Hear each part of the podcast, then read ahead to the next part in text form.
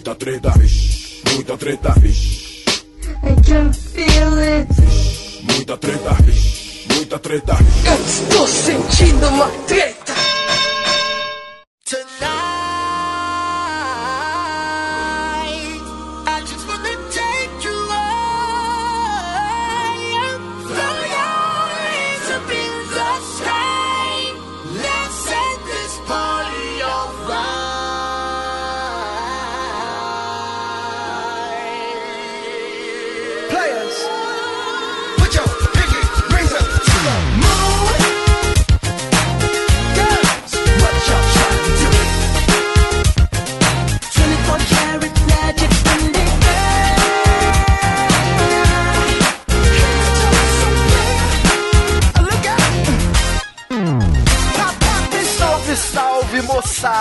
Salve, salve rapaziada! Meus queridos ouvintes do Treta Talks, meu nome é Ivo Neumann e hoje eu tô aqui com dois convidados. Nós teremos bancada tripla para tratar de um tema simplesmente épico. Eu decidi que esse vai ser o meu podcast favorito, meu Treta Talks favorito, simplesmente porque nós vamos falar sobre o Sonic the Hedgehog, o ouriço da SEGA, e eu precisei aí da ajuda de dois especialistas no nosso porco espinho azul. Eu tô aqui com o Gus Lanzetta. Oi, tudo bem? Salve, salve, Gus. Beleza? Beleza, por eu sequestrei você do Papo Torto. Sim. Vamos usufruir aqui no nosso Treta Talks. pois é, o Papo Torto que, inclusive, curiosamente, é um podcast que eu faço com o PC Siqueira, que é outro grande fã do Sonic, o Ouriço. Olha aí. Então, represento aqui a totalidade do Papo Torto quando eu digo que o Sonic é, é assim, um, um bom, um bom guri. Muito bom. E eu também estou com o Anderson Souza, podcaster de games, não é isso, meu querido? E vamos aqui extrapolar os seus conhecimentos sobre o Sonic nesse nosso podcast dossiê do, do- bichinho. Como é que tá, Anderson? Beleza? Beleza, Ivo, brigadão aí pelo convite. E é um prazer falar de Sonic, cara, porque aqui é todo mundo ceguista da gema, né? Isso aí. Porque não tem nada de Mario, não, cara. O negócio é Sonic mesmo e mais rápido que a luz aí no Blast Processing do Mega Drive. Bom, tá- a a- o cérebro da gente é movido a preconceito, né? Então, quando a pessoa se posiciona sobre Sonic ou Mario, pra mim ela já diz muito sobre si mesma. Inclusive, já que você mencionou o PC Siqueira é Team Sonic, eu também vi o, o- o nosso querido Fê Castanhari também é um defensor do Sonic. A gente tem aí uma ampla plataforma de aí. É o Fla-Flu dos games, né? Pois é, eu realmente não entendo, mas nós vamos falar disso. Antes, contudo, tem um ritual aqui nesse podcast, já que tá dando certo, então nós vamos continuar cumprindo, que é mandar um salve. O salve é um momento que a gente deixa a dica aí de algo que a gente descobriu recentemente ou que a gente gosta muito para os ouvintes do Treta Talks tomarem nota e poderem usufruir também. O meu salve vai ser até um pouco repetido porque eu já falei desse podcast aqui, mas eu preciso, assim, eu tenho a obrigação de mencionar novamente o Pouco Pixel. Pouco Pixel é um podcast sobre jogos antigos da família B9 e assim, o, o podcast deles tinha a estrutura de falar primeiro sobre um tema de games antigos e na segunda metade fazer um debate sobre qualquer outro tema, chamado debate de bolso. E aí, de tanto é, fãs de videogame dizerem que odiavam o debate e fãs do debate dizerem que odiavam a parte de games, eles separaram os podcasts e agora tem o Pouco Pixel e tem também o podcast Debate de Bolso geralmente sobre temas antropológicos, sociológicos, políticos. É muito interessante, eles são muito inteligentes e o debate vale a pena. Pouco pixel e debate de bolso. Fica aí minha recomendação novamente. Você teria um salve para mandar pra galera, Gus? É, sim, já que você falou de um podcast de jogos antigos, fica a, a minha dica aqui então é de um podcast de jogos antigos que já tem acho que aí uns 10 anos, que é o Retronauts. Olha aí. É muito bom. E aí, inclusive, ah, ele, eles tiveram um episódio muito bom essa semana que é sobre Mario, que é sobre Super Mario 3. Um episódio muito médio, então, né? muito bom, não chega a Exato. ser.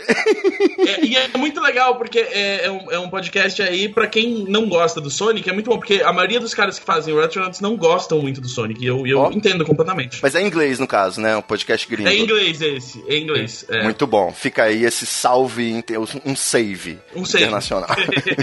Você tem um salve também, Anderson, pra galera? Tenho sim, cara. Eu vou manter aqui a corrente aí e vou falar de um podcast de games também. Olha aí que maravilha. É isso aí, cara. Mantei o combo, né? Não vamos quebrar o combo, não. Vamos dar três hits aí nesse combo. Eu vou falar do Meia Lua, que é um podcast de- que fala de games é, no geral, o Meia Lua Cast, né? Que eles estão lá no portal Deviante. Inclusive, já até tive o prazer aí de participar em algumas gravações com eles. Galera manda muito bem. Tem bastante gente lá, tem o, o Renato, tem a Van, tem o Caio. E os caras falam de muitos tipos de jogos, fazem recomendação de jogos indies, falam de Assassin's Creed, sabe? Essas franquias mais modernas, falam de franquias de jogos, então acho que tem coisa ali pra todos os gostos. Então, tá aí três podcasts de games aí com meia lua também. Excelente. Só pra eu pegar a referência, Meia Lua, acho que o movimento foi imortalizado o quê? Pelo Street Fighter, é isso? É isso aí. Raducão do Ryu. Hadouken, muito bom. Bom, não tô tão ignorante sobre games assim. Mas me irrita um pouco a expressão, porque na verdade é um quarto de lua, né? Faz sentido, é Sim, verdade. faz de baixo até. São 45 graus só ali de, de curva. É verdade. O meia lua completa é o Hadouken de fogo, né? Esse era o. Exato, aí o Hadouken de fogo aí que vem na- nas edições subsequentes do Street Fighter 2, realmente. Aí você vem de trás e faz os 90 Isso. graus. Aí esse eu aceito. É, até porque ia ficar meio palha se o nome do podcast fosse 45 graus ou um quarto de lua. ponto. Enfim. Vou partir então para nossa pauta que eu tô ansioso e aqui é, esse programa aqui é correndo, é na, na velocidade que a gente tem que ganhar time bônus. Exato. Vamos pra pauta.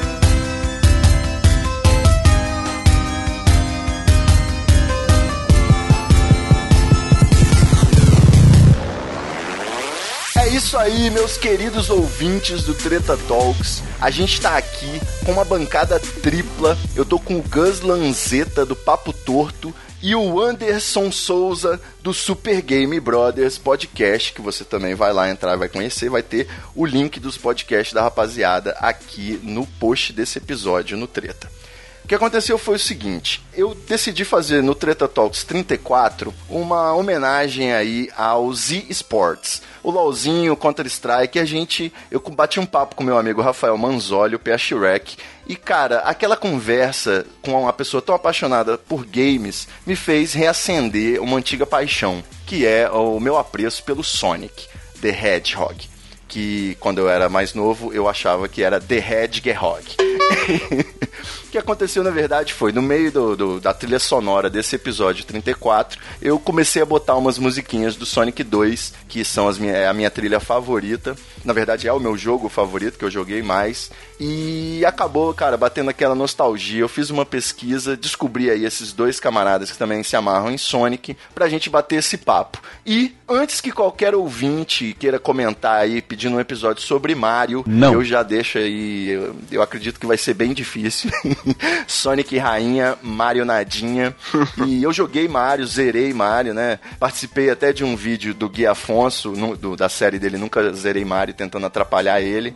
Mas eu realmente sou mais do, do time do Porco Espinho. E, cara, fazendo a minha pesquisa aqui pra essa pauta, eu descobri uma coisa que eu nem sabia, né? Porque a história do Sonic se mistura muito com a história da SEGA.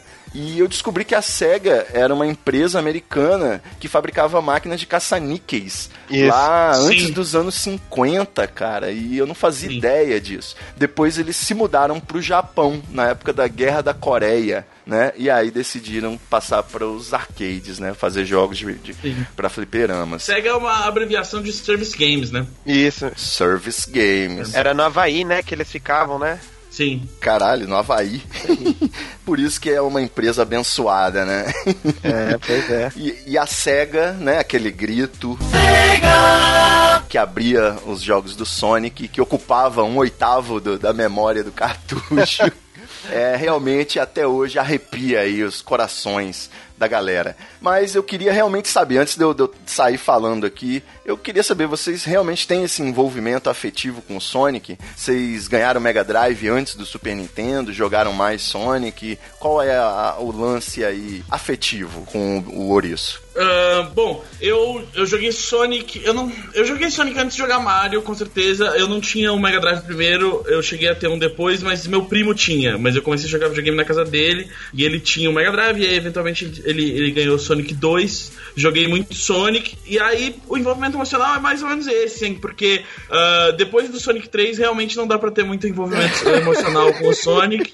E, e realmente- e eu, e eu quero deixar claro aqui nesse momento que eu gosto muito do Mario. Inclusive, acho que na verdade o- os melhores jogos do Mario são muito melhores do que os melhores jogos do Sonic. Mas Polêmica. a questão é, é, é que uma coisa que você citou aí é a trilha sonora. E, e a trilha sonora dos jogos do Sonic sempre foi muito, muito boa, né? Então eu acho que, como a gente tem essa conexão emocional com a música, é, é muito fácil pra mim sempre ouvir uma música do Sonic e eu tô de volta, assim, sentado no chão da casa da minha avó, ah, jogando os, os, os estágio bônus do Sonic 1, tentando pegar uma Chaos Emerald.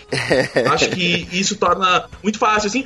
E acho que o Sonic meio que ele é uma, um belo exemplo, assim, de algo da cultura do começo dos anos 90 e da cultura do, do infantil, principalmente daquela época, de, dos personagens com atitude, os personagens metidos a radicais, mas totalmente eh, sanitarizados, né, para o consumo da, da, da família e do cidadão de bem. E aí eu acho muito. a- acho que tem toda essa nostalgia de tudo que o Sonic meio que simboliza daquela época, assim, que é legal. E por causa disso eu ainda consigo jogar aqueles jogos antigos que talvez não sejam lá tão bons assim. Eu geralmente, quando eu vou jogar um emuladorzinho, um jogo antigo, não dura 5 minutos de entretenimento, né? A curva de interesse. Mas o Sonic vai que vai. Anderson, por que, que seu coração bate azulzinho? Fala pra gente. Cara, eu ganhei o Mega Drive, foi meu primeiro videogame. Eu lembro que quando meu pai comprou, veio com aquela fita de 10 jogos. Tem pack lá de clássicos da SEGA e lá tinha o Sonic 1. Sonic 1. Primeirão, o classicão aí definitivo. E eu lembro que quando eu peguei o videogame eu fui trocando alguns joguinhos, né? O Super Hang-On, que era de motinha, o Flick lá dos passarinhos. Aí quando chegou no Sonic, eu falei, puta merda, era uma diferença muito grande dos outros jogos, assim. Sem dúvida. Principalmente em termos gráficos. Porque o primeiro Sonic era muito bonito, né? Ele já tinha uma diferença Visual. é uma diferença visual bem impactante, porque alguns sprites dele tinham um falso 3Dzinho, né? Isso, verdade. Então, caramba! Aí você já ficava bem impressionado. E foi o primeiro jogo que eu terminei na minha vida, foi o Sonic 1, cara. Primeiro jogo que eu terminei, que eu platinei. Eu peguei o. O Gus tava lembrando aí da fase bônus aí do primeiro Sonic, que era difícil pra porra, que você ficava quicando lá nas laterais pra pegar a esmeralda. E eu fiz na marra, peguei todas. Muito bom amigos pra quem tinha epilepsia, né? é, uma maravilha, né? Aquela... e ainda ficava piscando com tela branca quando você perdia, né? Aí o menino chega e fica babando no chão, né? Quando a mãe vai encontrar. Isso tudo deve ter acontecido antes do episódio que os- as crianças japonesas morreram aí por causa de Pokémon, né? Provavelmente. É o Porygon numa TV e o Sonic na outra, né?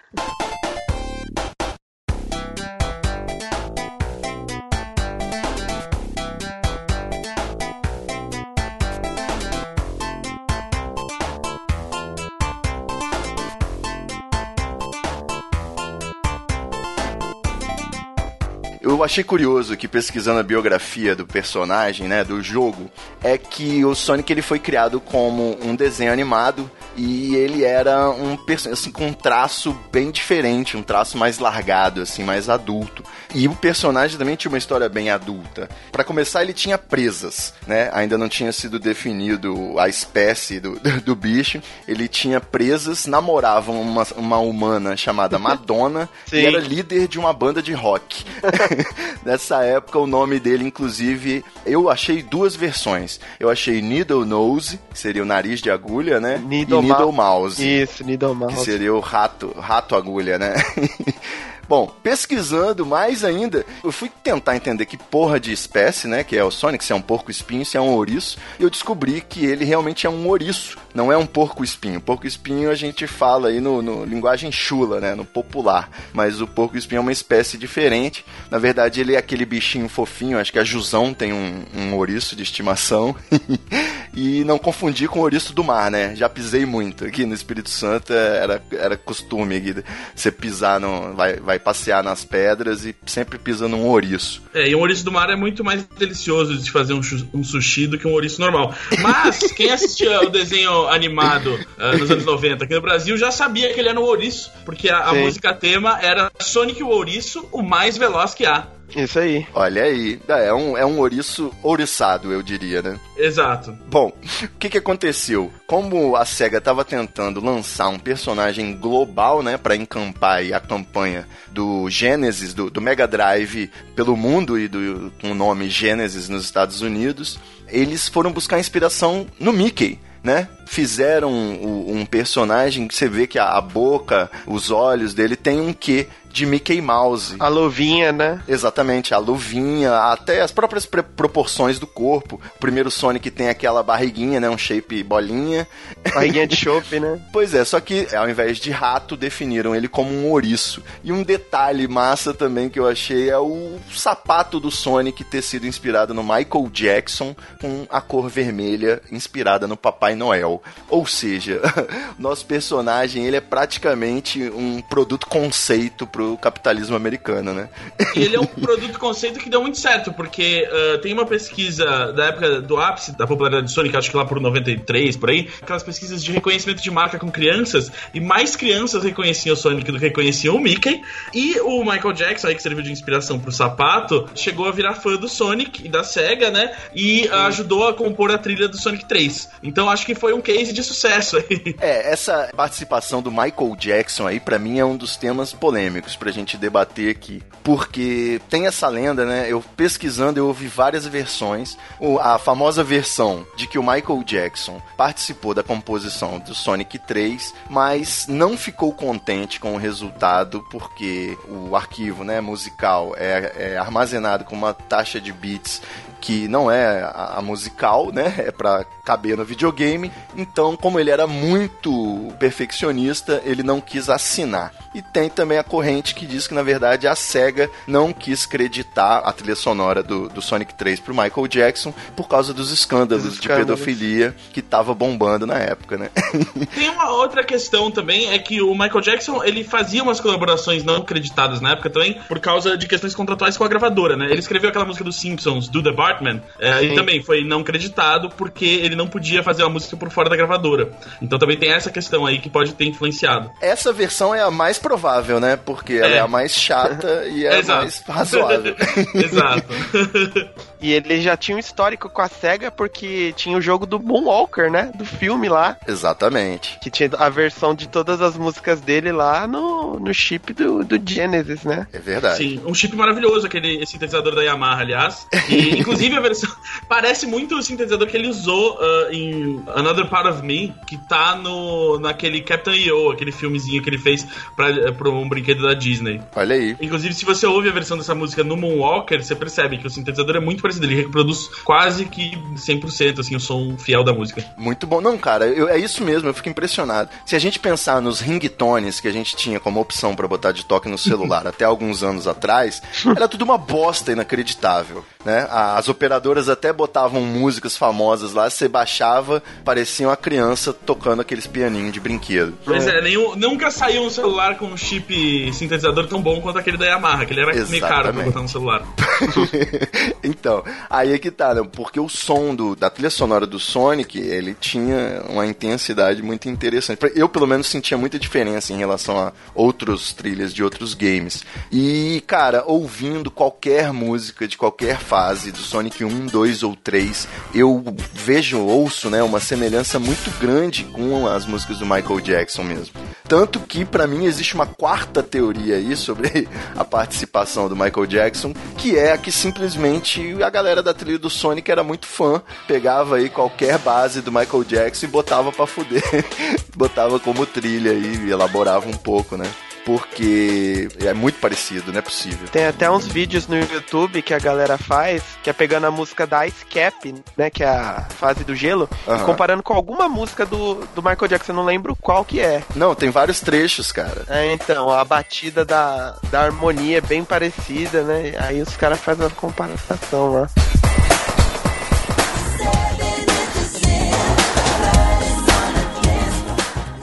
voltando aí mais um nesse lançamento aí, lá em 1991, quando a Sega lançou o Sonic 1, salvo engano, acho que foi logo depois lançou também pro Master System, vinha, né, quando você comprava o Master Sim. System, vinha o Sonic. Sim. Quando você comprava o Mega Drive, vinha também. Eu peguei já uma, uma segunda, acho que é a terceira geração do Mega Drive, que vinha com o Sonic 2. Então, eu joguei muito um na casa dos meus primos, mas o Sonic 2 era foi meu primeiro xodó.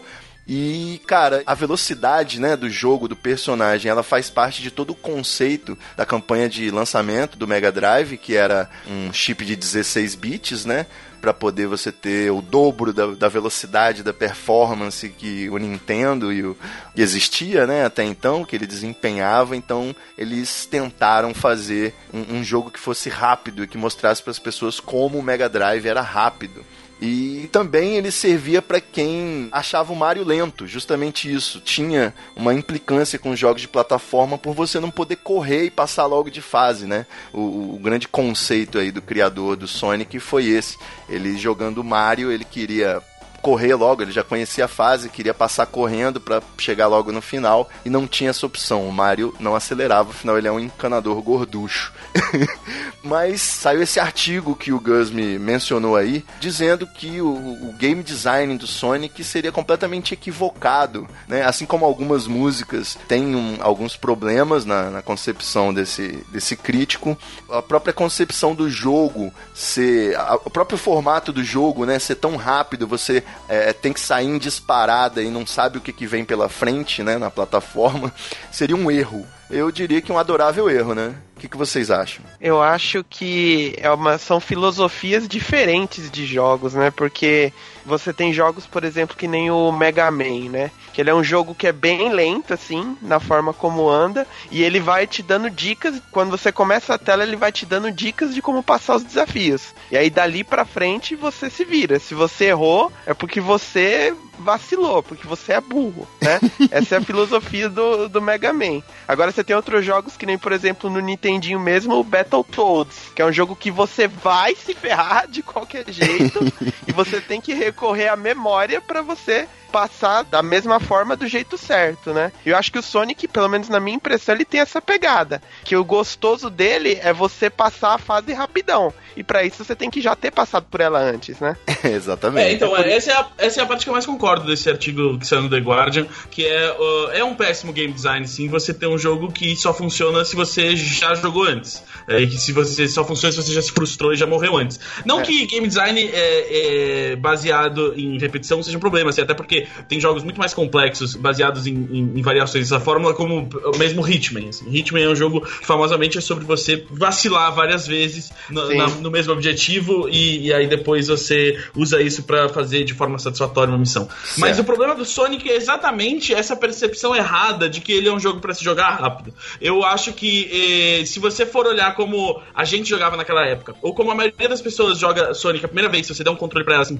eu vi, eu vi meu sobrinho quando ele era pequeno jogar Sonic no primeiro videogame dele e tal. Uh, ele não é um jogo sobre você andar rápido. É um jogo onde você pode andar rápido às vezes, mas a maioria das pessoas joga ele como um jogo de plataforma mesmo. Até eu acho que você percebe isso porque tem jo jogos 2D do Sonic feitos depois, uh, a série Sonic Advance e o Sonic Rush feito para DS, que eles são 2D e totalmente baseados em velocidade e tem algo ali que não parece ser um jogo do Sonic. E esse é o problema. Os jogos do Sonic, especialmente no 1, 2 e 3, as fases tendem a seguir um, o, o, level design de escolha. Ele tem três caminhos. Ele tem um caminho superior, no qual é. você vai ter pouquíssimos inimigos, mas é muito difícil se manter no, no, no, caminho superior, porque você precisa ser muito bom de precisão de plataforma. Isso. Você precisa ser bom de pular na, em plataformas. Pra não cair no buraco. Pra não cair. Aí você tem o caminho do meio, que tem é mais inimigos no caminho superior, menos do que no inferior, e você consegue manter uma velocidade até média ali, mas você tem que acertar algumas plataformas e não perder alguns pulos, e aí o caminho mais, vamos dizer, mais fácil na questão de plataforma é o inferior, no qual você realmente você aí usa mais a velocidade e o fato de que o Sonic pode virar uma bolinha para derrotar os inimigos, e você, você vai por baixo ali. Mas na verdade, o jogo é mais rápido quanto mais você vacilou mesmo. Ele é um jogo de plataforma na sua incepção. E a gente vê isso até nos, nos vídeos de, de gameplay que a SEGA tá lançando para promover o Sonic Mania, que é o jogo do Sonic que sai agora esse mês em agosto, uh, que é para ser uma continuação direta aí dos jogos 2D de Mega Drive. Então eu acho que é, esse é o maior problema da, da, do do Sonic, é que as pessoas acham que é, o negócio, o que tornava o Sonic divertido é que ele era rápido. E eu acho que isso vem um pouco desse marketing que a SEGA tentou fazer na época, que também é a origem de algo odioso na indústria, não só dos games, mas que é, é que a gente vê muito na indústria dos games, que é o, o falso marketing técnico. É você inventar um termo que não é técnico. É o, Blast é Processing, né? Blast Processing, que eles falavam assim, ah, o Mega Drive tem Blast Processing. É uma tecnologia que deixa o jogo ser tão rápido. E não é nada disso. Ele tem um processador Z80 um processador 68K da, da Motorola, que eram bem comuns na época. E o jogo só foi feito para tirar proveito da quantidade de memória que ele tinha, da quantidade de,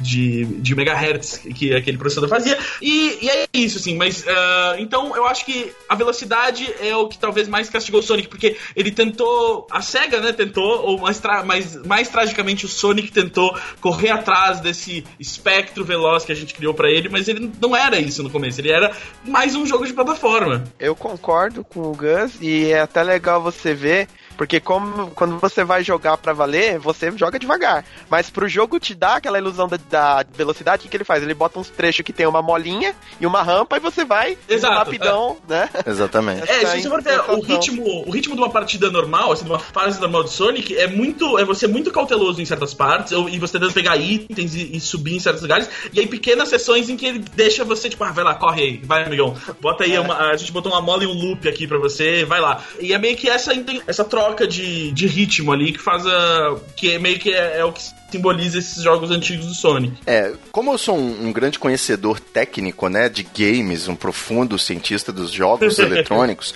eu tenho um critério, né, que de classificação, além dos critérios da revista Action Games, uhum. que é o critério gastação. É a, a, quantidade, assim, o quanto você pode é, usufruir daquele jogo, como se você estivesse, sei lá, tocando um instrumento musical, sabe? Dirigindo uhum. um, um carro, fazendo um esporte, um negócio assim mais fluido. E era justamente nisso aí que eu sempre senti uma ansiedade muito grande nos jogos de plataforma, pela limitação da velocidade e que o Sonic trazia aí realmente esse conceito que, como vocês explicaram, é, é chega a ser um erro, né, para um jogo de plataforma, mas essas ilusões aí do não só as molas, né, mas todos aqueles túneis de velocidade e tudo mais, tudo que era relacionado à velocidade no Sonic me dava uma sensação muito gostosa.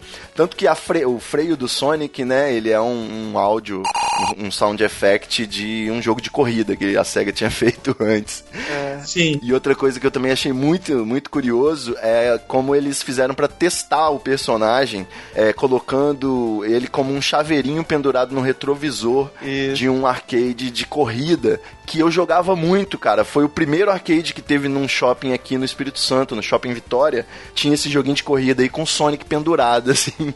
Então foi a forma que eles é, testaram, né? O desenho do personagem. Foi no é, mesmo é, ano, né? Foi no mesmo ano. É Red Mobile. É Red Mobile, né? De, de 91. 91. Que é, eu tenho a versão japonesa dele pra, pra Saturno, que é o Galer Racer. Ah, mas e aí tem o Sonic igualzinho.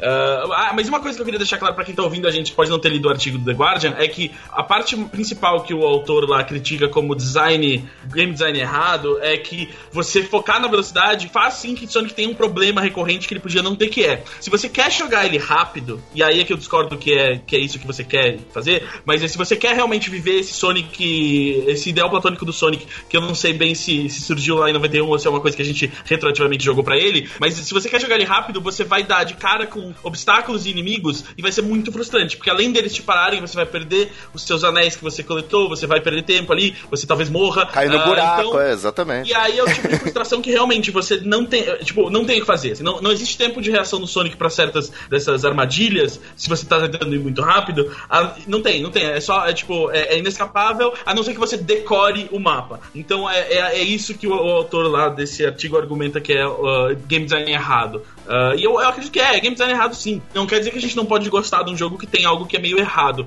E, que, e nem que algo é, é- que é feito meio errado possa funcionar, mas dá pra entender que é um obstáculo que o resto do jogo tem que compensar. Sem dúvida. Sabe que um outro jogo que também tem esse exato game design errado é a vida, né? A gente, quando vai ver, já foi. Pois é. Quando vai ver, já Quando você foi. vai ver, você tá no espinhal. A quantidade de coisas na vida que depois que passa você pensa, ah, não, agora eu sei como passar daqui. É, exatamente. Essa fase aí eu sei por onde. Sim, por isso que aí ah, Sonic é, fica a prova de que Sonic é melhor que a vida real. ah, porque no Sonic você pode só resetar o jogo e jogar de novo. Não, você tem continue, né, mano? É, E você pode recuperar as moedas que você perde, né? sim.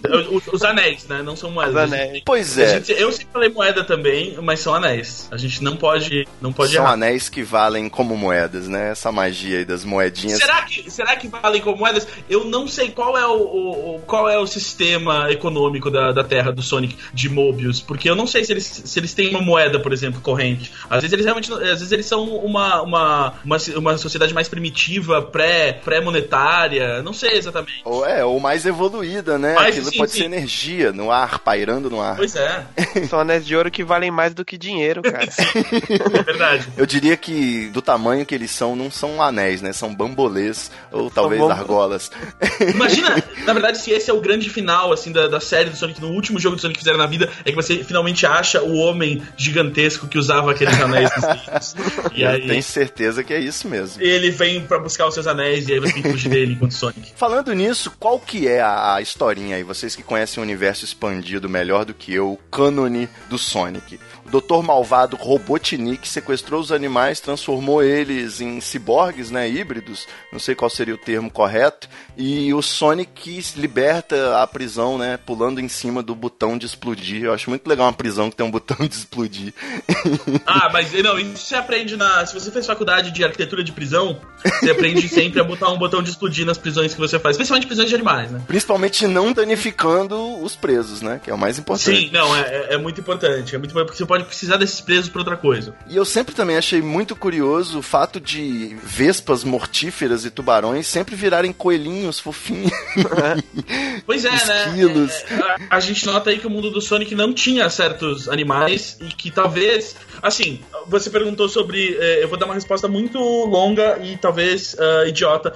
Você perguntou, mas é o seguinte: o lore do Sonic, existem vários lores. Lore, isso, esse é o termo. Porque ah, é o seguinte, existe a história dos jogos, que era bem esparsa, né, nos primeiros jogos, mas logo que o Sonic ficou muito popular, criaram-se dois desenhos animados do Sonic, ah, Sonic the Hedgehog e Sonic Underground. A história do Sonic o the Hedgehog é, meio- é mais infantilizada, tá? era um desenho mais pra criança, e Sonic Underground ah, é a história que também virou base depois aí das histórias em quadrinhos do Sonic, que acabaram de acabar nos Estados Unidos, elas eh, duraram muitos anos aí, de- desde 92, 3 até agora. Ah, e aí é a história, a mesma história é o que eles moram no mundo de Mobius, que o Sonic é parte de uma resistência resistência contra o Dr. Robotnik, uma resistência underground aí, que tá tentando Isso. liberar o mundo das garras Fora Temer, isso aí. fora Temer e tal. E aí o que eu queria. é, é, dizer com tudo isso, eu já tô me esquecendo, na verdade. É, o que, que você tinha O falado? Lore. Isso acontece muito no Treta Talks, fica tranquilo. A que- Mas o lore do, do Sonic. A lore do Sonic, o lore do Sonic, por um lado é esse. E aí na- no gibi rolaram coisas absurdas, assim, por exemplo,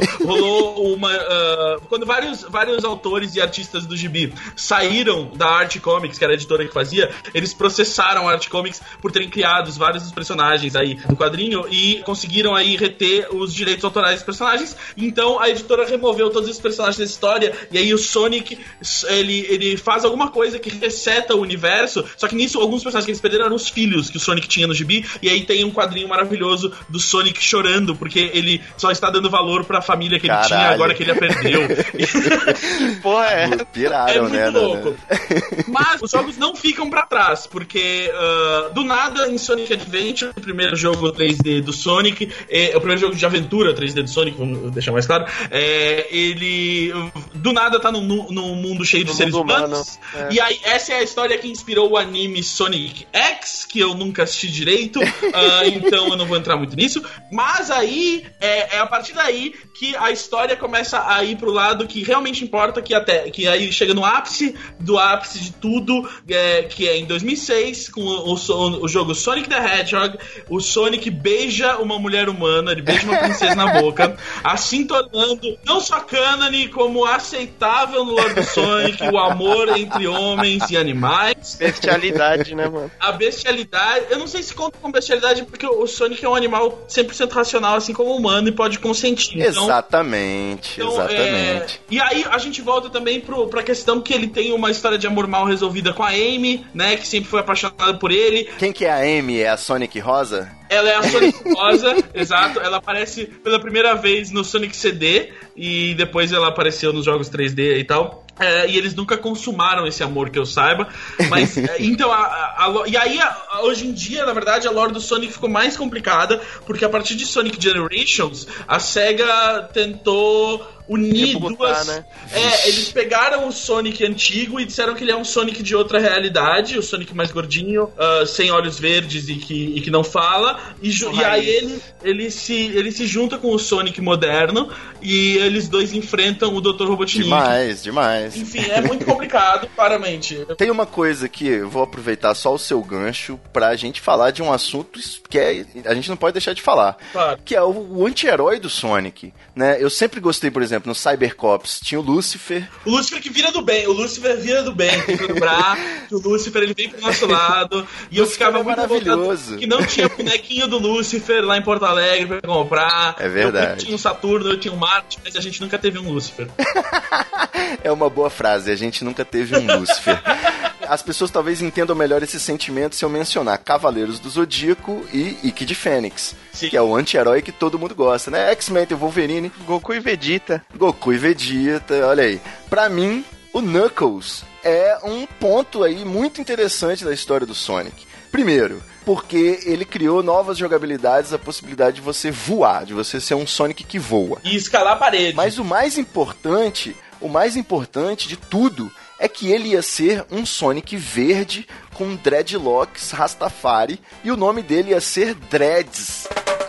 Mas a aí- gente já tinha um personagem verde uh, No Sonic- Underground. no Underground e no Sonic Arcade. No Sim, jogo The de arcade Fighter. do Sonic. Não, não, não. O primeiro jogo de arcade. Ah, não, não tinha. O primeiro jogo de arcade, eu busquei aqui, realmente não tinha nem verde. O, o Sega Sonic the Hedgehog, que é o jogo de fliperama do Sonic que você usa uma trackball, tinha o, aquele armadillo uh, vermelho, que eu esqueci qual é o nome desse animal. É um tipo um tatu. É o Echidna. Não, não, é- ele tinha um tatu vermelho e um esquilo amarelo, mas não tinha realmente ninguém verde. O, o E personagem tinha uma verde. abelha. Não, a abelha, a abelha, é, ela tá no, no, no Knuckles Chaotix, se eu não me engano. não é? Isso, isso. O Tatu O também. O Tatu. É, o Tatu volta. O Tatu volta, realmente, ele volta também em Sonic Heroes. Isso. Exatamente, eu vi que no fliperama tinha esse tatu pretinho aí e tinha um outro bicho amarelo, né? É, o esquilo. O esquilo nunca retorna, isso que é estranho. O esquilo, ele, ele ficou de fora. Mas eu recomendo pra galera, falando em trilha sonora, a trilha sonora desse jogo é uma trilha sonora, cara,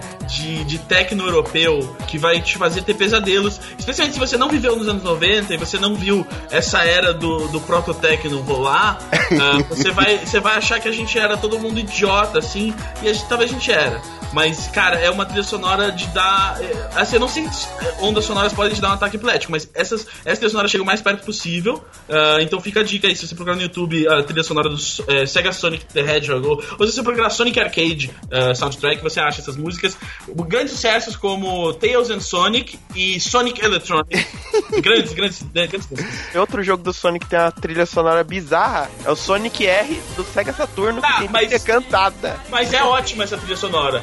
É, da hora? é- bizarra, mas é muito boa. Porque a do Sonic Arcade é horrível, mas é, realmente a trilha do Sonic R é cantada é, pelo pessoal da Sega Soundtrack Band, que era o pessoal que fazia a trilha sonora do Daytona USA, de vários outros jogos dos anos 90.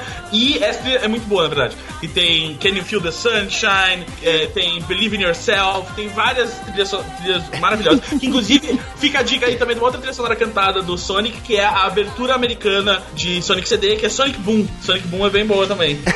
O Sonic CD que tinha uma música quando você morria que era bem assustadora também, né? Não sei se vocês viram isso. Eu acho que na versão japonesa. Na versão japonesa é uma música meio sinistra. Quando você fica parado 3 segundos, ele se suicida, né?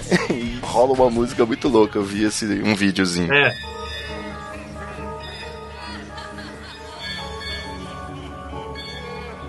Esse jogo é estranhíssimo. É o pior Sonic 2D, na verdade. As pessoas tentam falar que esse jogo é bom, mas é o pior level design de todos, assim. Porque ele tem um problema que o, o- que o estúdio japonês do Sonic tinha um level design muito inferior, assim, eu acho, ao americano. Porque, basicamente, depois do primeiro Sonic, ah, meio que se dividiu, assim, a SEGA. A SEGA tava lançando o Sega CD pro Mega Drive e lançando o Sonic 2 normal pro Mega Drive. Então, um estúdio americano ficou responsável por fazer Sonic 2, e aí a verdadeira, vamos dizer, continuação do Sonic 1 seria o Sonic CD, que era pro Sega CD. Só que Sonic CD é muito pior que Sonic 2, e em grande parte porque ele tem levels horríveis, nos quais é muito fácil você se perder e ficar preso, e que é um problema que re- retorna aí nas piores fases do Sonic 3, que também voltou aí pra mão do estúdio japonês. E é, eu tentei zerar Sonic CD, que era o único dos dois que eu não tinha zerado ainda esse ano, ah, e desisti no meio, porque realmente é frustrante demais e ninguém merece. Eu achava que o Sonic 3 ele era feito pelos americanos, porque o sprite do Sonic é diferente, né? Ele, Ele é é mais diferente. gordinho. Bem diferente. Ele é diferente tanto do 1 e do 2. Eles atualizaram aqueles. Eu acho que a sprite feia e graças a Deus o Sonic Mania tá usando de base as sprites do Sonic 1 e 2. Sem dúvida nenhuma, porra, por favor. Sonic 3 era esquisitinho, eu sinceramente. Foi o começo do fim, meus amigos. Começo do fim. Foi o começo do fim. Eu realmente fiz uma timeline, inclusive, aqui, mas eu vou passar direto para algumas curiosidades que vocês sabem muito mais. Eu só acho dispensável compreender as conexões entre os universos aí, que jogo é continuação de quê, qual universo é paralelo a qual, porque é igual X-Men, cara, você se perde. Sabe quem concorda com você, Ivo? A SEGA concorda completamente com você. Eles nunca Com se esforçaram certeza. de maneira alguma de, de ligar uma coisa a outra. A única coisa que eu acho que você consegue ligar é que o, o, o Tails construiu um avião no Sonic 2 e ele ainda tá lá no Sonic 3. É, mas eu até citei isso, eu acho. Eu não sei, eu não lembro. Ah, não, eu citei isso antes da gravação do último Pop Torto, eu queria citar aqui no ar, que é eu acho que o Sonic é um, um péssimo amigo, tá? Porque olha só, o Tails, também conhecido como Miles Prower, é, talvez o pior trocadilho da série, ele. Ele pode voar, ele é uma coisa de dois rabos que já pode voar naturalmente, e ele faz o quê? Ele constrói um avião só para que o seu amigo Sonic tenha a sensação de voar, saiba como é essa liberdade de tomar os ares. Sem dúvida. E o que, que o Sonic faz? Vira um Nada. Super Saiyajin. O, So- o So- o Sonic, tipo, fica batendo pé, nunca construiu nada pelo Tails, não pega o Tails no colo e sai correndo com ele, sabe, rápido, não constrói um carro. Não dá vida pelo Tails como o Tails faz pelo Sonic. O, o Tails sacrifica. E aí eu percebi que, na verdade, isso exemplifica muito bem o Sonic. O, o superpoder desse herói, que foi um símbolo da nossa infância, é o quê? Ele se curva em posição fetal e foge dos seus problemas. Ele ensinou todas as coisas erradas pra mim e pra as crianças aí. Eu acho que o Sonic foi parte da deturpação moral da nossa geração e eu vou culpar pra sempre a SEGA por causa disso. Mas pode continuar. A gente tem um destruidor de sonhos nessa bancada. É o Sonic esse destruidor.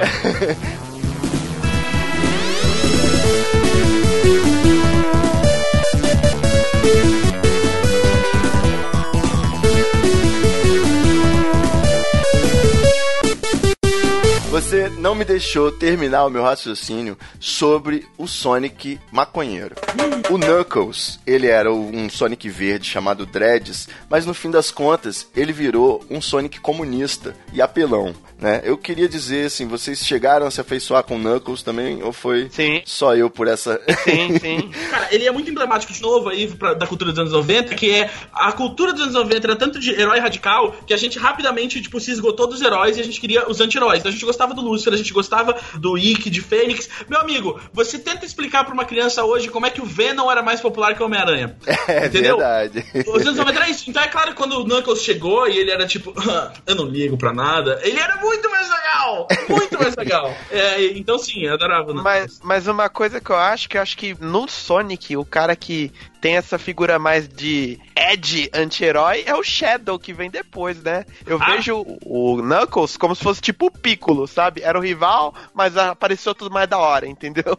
Sim. É porque eu não peguei o Shadow, me, me explica o É. Shadow aí. O Shadow, ele é o Knuckles da nova geração. Então, do mesmo jeito que o Knuckles teve que vir, porque a gente já não achava o Sonic rebelde o suficiente, o Knuckles veio e pra gente foi, ah, beleza, esse é o Knuckles, ele é rebelde. Mas aí, eventualmente, o Knuckles virou amigo do Sonic, aí não, não, não dava mais. Aí o Knuckles, o, o, o Shadow, ele é o Sonic, só que ele é um clone espacial do Sonic, que tem mais de 51 anos.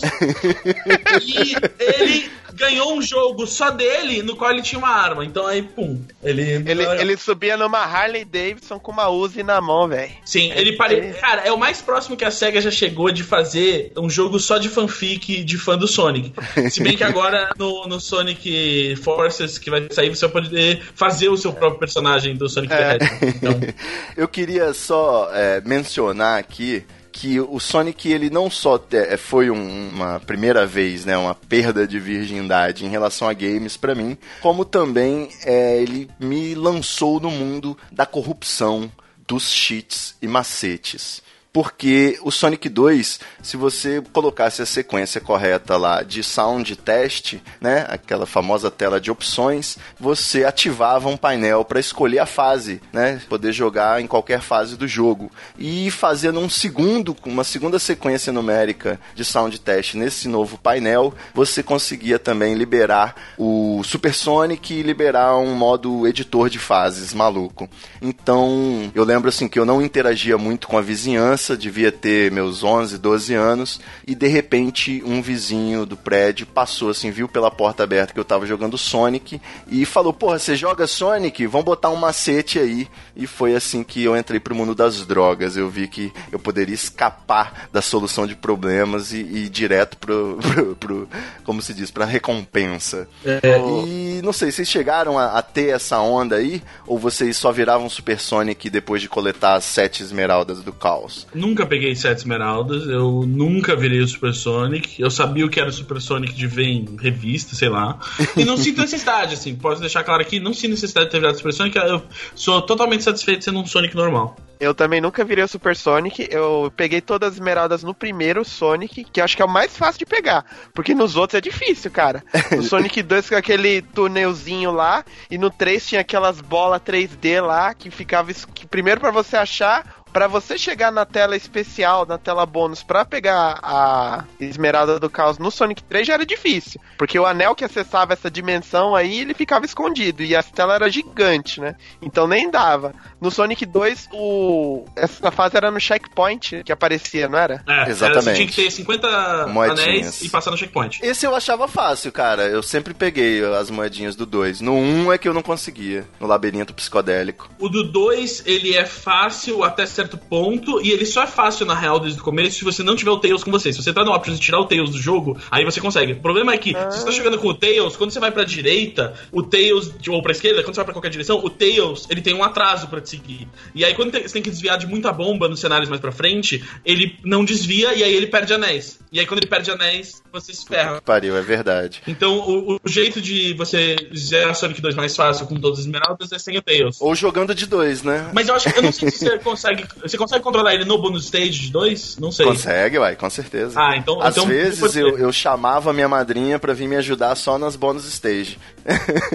chega, chega aí, vem, pega o controle 2 aí. Eu vou te dizer, o, o, o bonus stage do, do 3, o Blue Sphere, eu meio que. Eu, eu não era bom quando era pequeno, mas hoje em dia, quando eu jogo, eu meio que automaticamente entro num estado meio de flow, assim, meio zen. E eu, eu acho muito relaxante ficar jogando, e aí com, eu consigo me concentrar e, e, tipo, zerar jogar várias fases do Blue Sphere de uma vez. Eu às vezes eu pego e eu, eu tenho. Eu jogo. Quando eu vou jogar Sonic, normalmente eu jogo no Sega Saturn, que tem o Sonic Jam, que tem os três primeiros, e aí você pode selecionar só os bônus stages de cada jogo, né? Eu vou no 3 e eu seleciono só os bônus stages e fico tipo horas lá.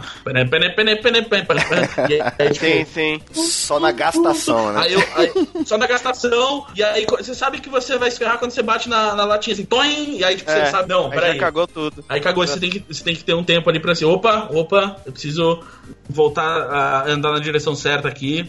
É complicadíssimo. Eu joguei o Sonic 3 e o Knuckles numa versão de PC que também tinha essa parada do modo stage infinito. Eu ficava lá também. Eu conseguia pegar bastante esmeralda nesse, mas não todas. Porque o jogo inteiro era gigante, né, cara? Do Sonic 3 É. e Knuckles. Eu nunca. Eu, eu, eu, eu hoje em dia, toda vez que eu quero jogar Sonic 3, eu vou jogar desse jeito, porque é tipo é o jeito certo, entre aspas, né? Era pra ser um jogo só. E, mas eu nunca consigo ter paciência de jogar os dois de uma vez, assim. ou- então eu acabo só, tipo, eu, eu acho que eu vou jogar os dois e eu acabo jogando, tipo, as duas primeiras fases do Sonic 3. E aí eu falo, ah, deixa pra lá, e eu jogo a primeira fase do Sonic Knuckles e eu me Bom, eu pra gente poder é, não perder os, os rascunhos aqui que eu fiz da pauta, eu vou propor uma rapidinha. Eu só quero que vocês digam se vocês curtem ou se vocês deletariam e isso nunca teria acontecido se dependesse de vocês, ok? Ok. É, o que, que vocês acham das fases de água e aquele desespero, é, aquele contador que vai subindo, vai acelerando e tá tocando aí no fundo agora, você tá ouvindo aí, você tá ficando sem ar, você precisa de uma bolha gigante para poder respirar e de repente. Opa! O que, que, que, que vocês acham da fase da água? Puta, era chato, hein? Essa, essa parada de ficar pegando bolha de ar é cagada, hein, meu? Puta merda, hein?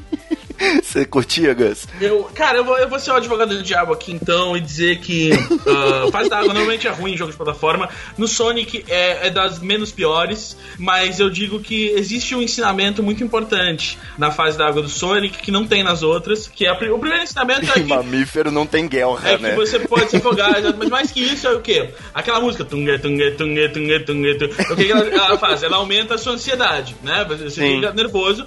E aí o que, que o jogo te ensina que pode isso? O quê? A, a- a bolinha de ar Respirar. respirar fundo.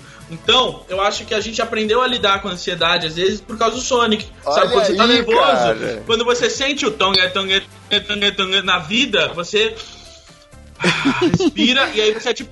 E aí, e sem contar que, tipo, tem algo meio, ah, meio BDSM nessa relação aí. O alívio que você sente quando você ouve o Sonic fazer e respirar é um alívio tão grande que meio que valeu a pena aquele, aquela dor, aquele desespero antes. Então eu acho Valeu Sim. passar por isso, tem exatamente. algo quase erótico aí nesse, na fase da água do E a música da fase reinicia, né, cara? É uma Sim, delícia. Sim, volta pra música normal. Tipo, cara, é, é o mais próximo que você vê o, o Sonic de ter um orgasmo. Isso se você não procurar Sonic orgasmo na internet, que aí você acha bastante. O esquema é só você ir pegando toda vez que você passar pelo montinho das bolinhas, parar lá um pouquinho e pegar. Aí De você novo, nunca... a solução pra jogar Sonic é não ir rápido. É não vá rápido.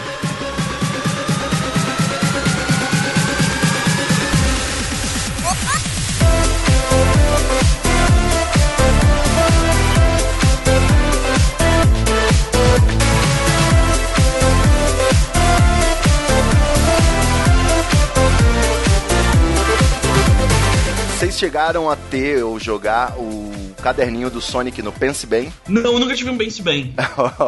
Aí agora que eu denuncio a minha idade, né?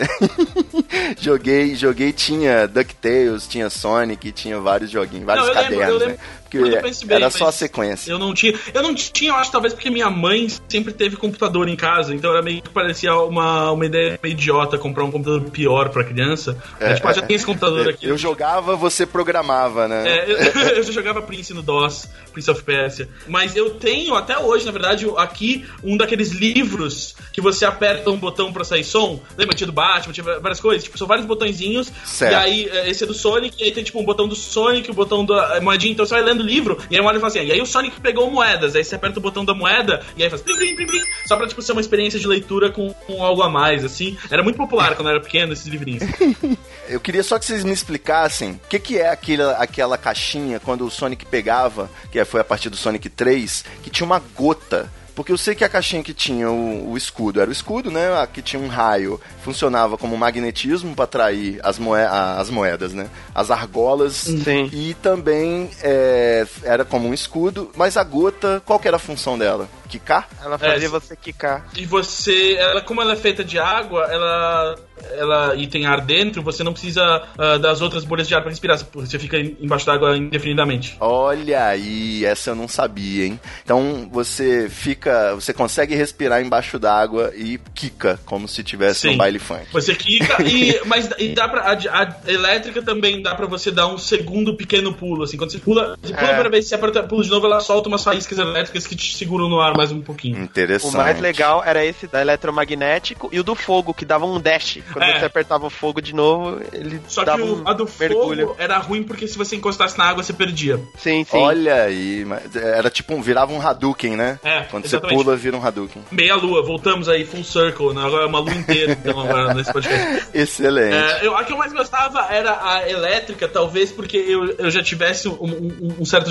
um comportamento obsessivo na época, mas tipo, me dava um alívio muito grande de saber que eu tava pegando todos os anéis por onde eu passava, sabe? Então era muito bom Sem ter aquela, dúvida. aquela magnética ali que ele- ela atraía, eu, tipo, ah, ok, tô pegando todos os anéis, tá tudo bem. Vocês também limpavam a fase, né? Sim. Matava todos os bichos, pegava todas as moedas, lógico, né?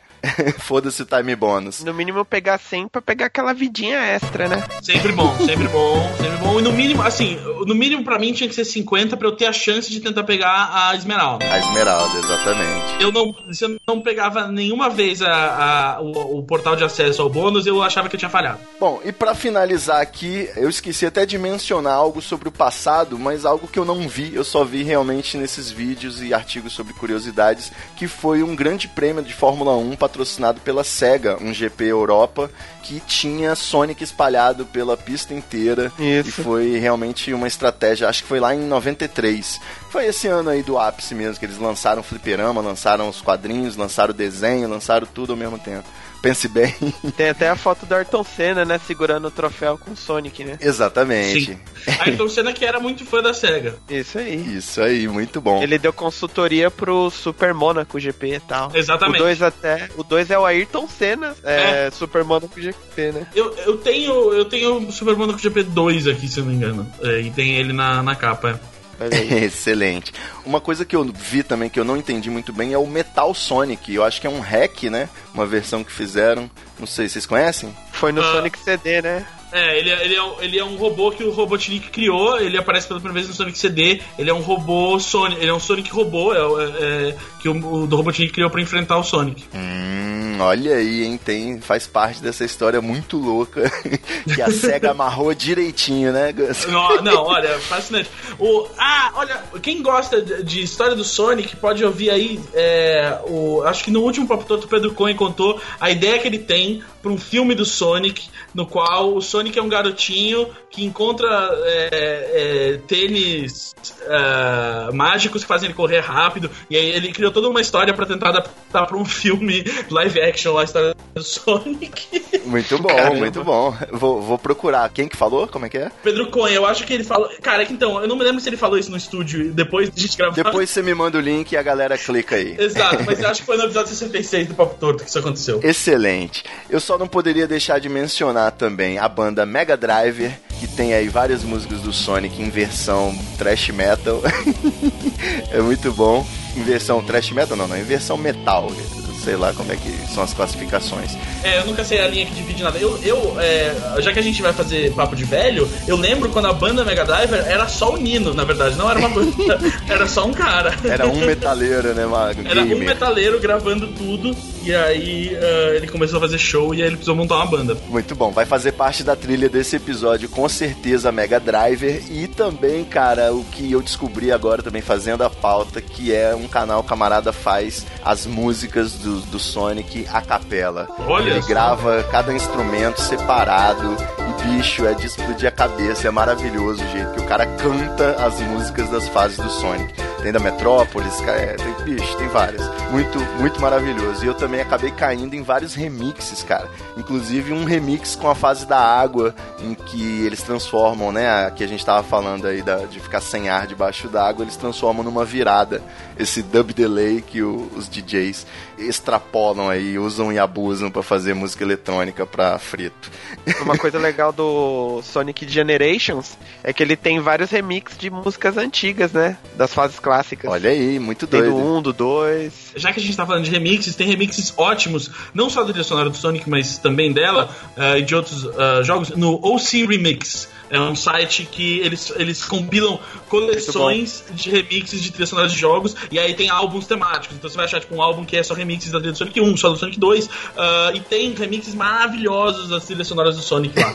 Eu lembro, eh, eu não vou lembrar agora de qual remix que é, mas tem um remix da trilha sonora de Chemical Plant Zone, ah, que é a, a- a primeira fase de água do Sonic 2, que tá muito boa. E só gostaria de comentar também que se vocês entrarem agora no treta.com.br, não agora você, espectador que está ouvindo, agora nós que estamos gravando, o primeiro post é Achei que estava jogando Sonic 2, que é um canal também fantástico que fez uma animação foda com ah, o último chefão do Sonic 2 virando diversos outros games, desenhos, séries. É uma piração. Tá lá no Treta, vou deixar o link aí no episódio. E gostaria, por último, de saber de vocês qual a expectativa aí pro Sonic Mania, já que a ideia do Sonic 2 em HD acabou não saindo, né, do beta, né, só teve, acho que o beta, mas a SEGA prometeu esse- essa continuação 2D em- com uma, resolução melhor.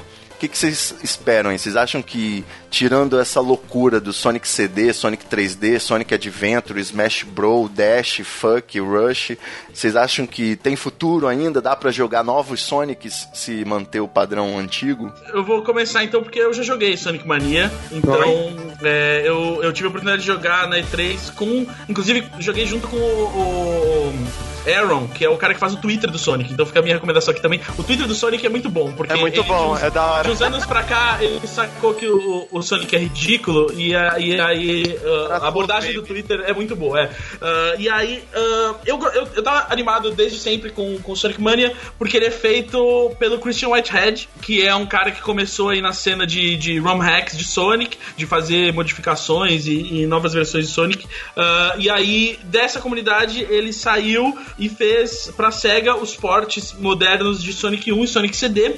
E pra, pra fazer esses ports, ele criou uma engine uh, em Unity. Uh, ele, ele foi na Unity e criou uma engine que reproduz a física dos jogos originais do Sonic, pra poder fazer versões widescreen desses jogos e tudo mais. É uma engine maravilhosa, ah, que é a melhor maneira de se jogar Sonic CD hoje em dia é com as versões dele que estão no Steam, nos consoles, e, e até na Apple TV, no iPhone, enfim, mas aqui o controle é meio chato de, de jogar ali. Ah, e aí, ele é o cara que tá, tá dirigindo esse jogo, é uma equipe pequena, são alguns artistas e, algum, e alguns designers espalhados pelo mundo aí, um artista brasileiro, inclusive, o Mídio, tá, colaborou aí na, com a arte do jogo. Ah, e a- além de estar animado com isso, eu tava animado com a proposta em si, que é reimaginar o Sonic se tivesse rolado um, um jogo do Sonic 2D no Sega Saturn. Então pegar e adicionar os frames a mais de animação que você teria naquela época, usar um chip de som ah, um pouco com mais, com mais canais, mas ainda um chip MIDI, ah, enfim, trazer uma, um pouquinho de 3D low poly ali pro negócio. As fases bônus vão ter o Sonic em low poly ali correndo. Numa, umas fases bônus são uma mistura ali de, de Sonic CD com, com Sonic 2 e 3 e tudo mais. E os personagens? Ah, você pode jogar com Sonic, Tails ou Knuckles. Certo. E tá muito bonito de ver, assim, eles usaram uma paleta de cores um pouco mais clara do que a paleta de cores dos jogos de Mega Drive, mas acho que funcionou. Ah, os, os frames a mais de animação dão um- uma cara nova, assim, pra, pra algo que não é tão novo, mas assim, você sente que, putz, esse realmente é o jogo perdido da sua infância, é o jogo que nunca chegou, é o jogo que poderia ter saído em 96, assim, mas nunca aconteceu porque a moda agora era o 3D. E tendo jogado, eu posso te dizer assim, a, a, a, a- a física tá lá, os controles estão certos. é, A gastação, como é que tá a gastação? a gastação, eu, ai- eu não sei se eu ca- capturei 100% o conceito de gastação ainda, mas eu posso te dizer, é difícil eu... eu, eu Dá a- pra jogar jogando?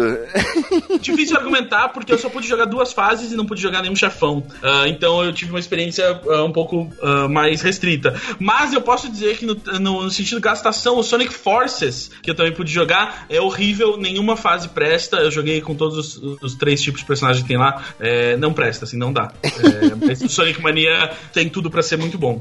Ah, cara, eu tô animado, eu gostei bastante da ideia. Eles já tentaram, a SEGA tá fazendo essa. Tentando fazer essa via de mão dupla, né? Pra tentar lidar aí com o Sonic, né? Ela faz um jogo moderno e um que tenta apelar mais pra nostalgia, né? É um, parece que é uma parada que eles estão tentando aí. E o Sonic Mania, eu acho que é algo que eu vou curtir bastante, porque eu parei no Adventure. E Com de, certeza. de lá pra frente eu não peguei mais nada com dedicação. Joguei um pouquinho do Unleashed lá, que ele virou lobisomem. Mas na- fora disso, nada mais. Nem no celular, um Sonic Dash, Sonic Run. No celular, sim. Inclusive, até a SEGA liberou um tempo atrás aí vários joguinhos do Mega de graça, né? No, na Play Store. Verdade. Phantasy Star, Comic Zone. Acho que foi o Sonic 2, né? Que eles Sonic deram 1, também. Sonic 1. Sonic 1, né? Sonic 1, É, mas então. e a versão do Christian Whitehead, assim, é um bom porte. Então, então eu tô na expectativa aí, cara. Jogo classicão, só com os três personagens raiz, Sonic, Tails, Knuckles, nada de M, Shadow, Crocodilo, Tatu, Capivara, não, mano, só os três, é isso aí.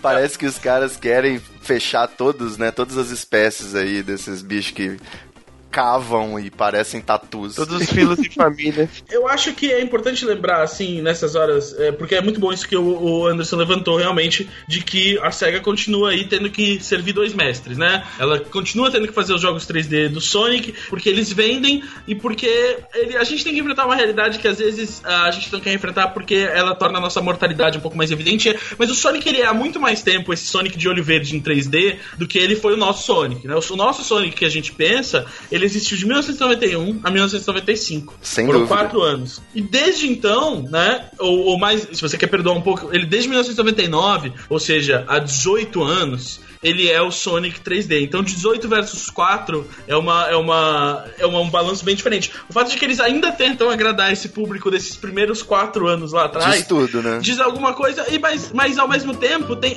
serve pra nos lembrar também que o Sonic ele é muito mais dessa geração que eu vejo, por exemplo, por causa do meu sobrinho, que é a geração que realmente importa. Que é, é, por exemplo, o Sonic hoje tem uma série animada lá, Sonic Boom, que dá dinheiro porque essa galera tá assistindo. É uma molecada que tá vendo, é a gente. E o Sonic ele dá dinheiro por causa dessa molecada. Então, esse produto aí pra bancar na nostalgia e tal, ele é um extra, ele é um bônus. E aí, mesmo se não for bom o Sonic Mania, do mesmo jeito que já não foi bom o Sonic 4, todos esses outros que eu tive que jogar porque infelizmente fazia parte do meu trabalho, a gente tem que lembrar que às vezes a gente a impermanência é, ela tem que ser aceita nas coisas. Tudo é impermanente e se, se o nosso bom relacionamento com o Sonic acabou em 95, tudo bem, porque esses quatro anos foram ótimos, esses quatro anos foram fascinantes. Pô, foi bom passou. enquanto durou. Exato. Foi maravilhoso. Não tem desespero, não. a gente vai sempre ter Green Hill Zone, não é? Ah, e, e, e aí saber que é isso, né? Tipo, o Sonic, ele é tipo capitalismo, né, cara? Ele foi bom por muito pouco tempo e desde então a gente tá tentando justificar os erros dele.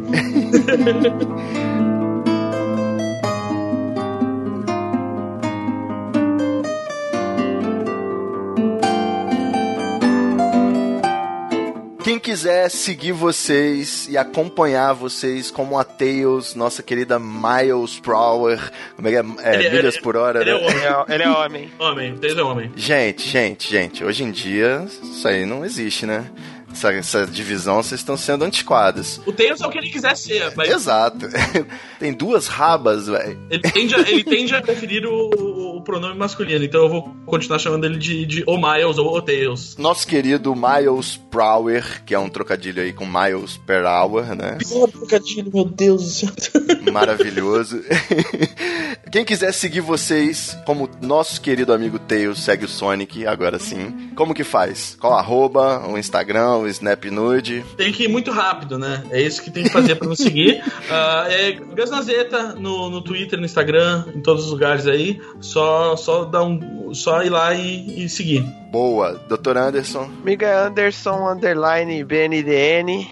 E tamo junto lá no Plataforma Geek com vários podcasts. E pra galera também que curte aí games, se quiser dar uma olhada, tá com vários podcasts aí. O Cinemalista de Cinema, Papo Delas lá com a menina Cafeína, Pátia Ingrid. Music Drops aí pra quem gosta de música. E o Super Game Brothers pra quem gosta de joguinhos. Sonic, pau no cu do Mario.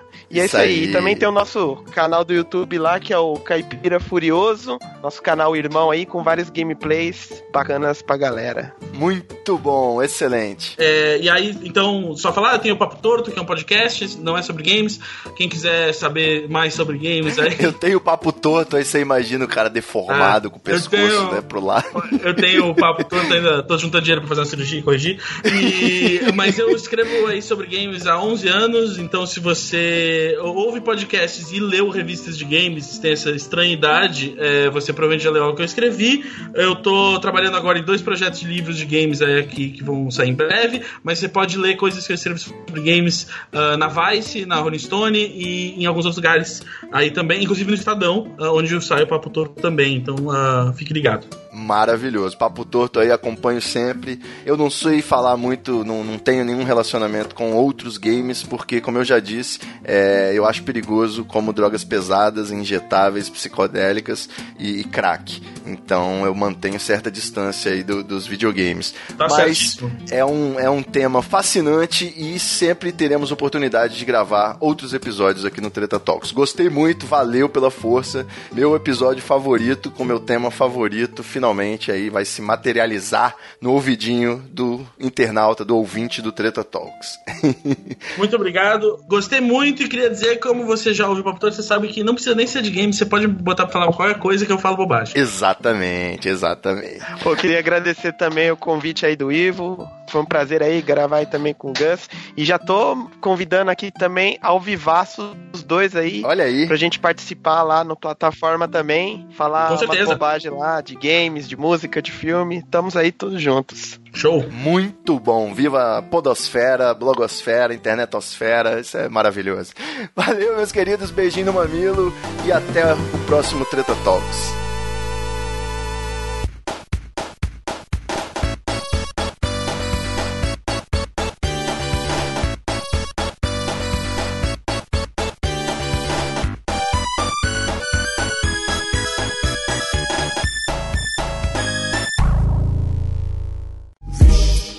Treta, vixe. Muita treta, vixe.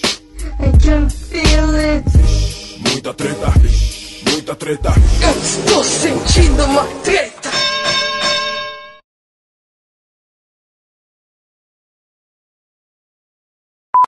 Eu ainda vou fazer uma tatuagem. Quero fazer uma tatuagem, alguma coisa sobre Sonic. Por enquanto, é a caixinha da vida. Tô estudando aí o que, que eu posso fazer. Mas aí a caixinha da vida, pra ser a, a vida pra você, teria que ser a TVzinha com você dentro da TV, né? E quando você é o Knuckles, é o Knuckles que aparece, quando você é o Tails, é o Tails que aparece. Seria muito bom a TVzinha do Sonic e Com o você... Ivinho dentro, né? O Ivinho dentro. Eu, eu apoio essa. É. Eu acho que eu vou pensar em outro símbolo aí. De repente eu vou fazer a cadeia que explode. Cara, ou, ou talvez faz, faz a bolinha de água, a bolinha de ar, Cara, sensacional. pra você lembrar de respirar fundo, cara. Você lembrar nos momentos de tatuagem. Excelente, porra. Aí, ó, registrado. Vai, vai rolar, vai rolar. Maravilha.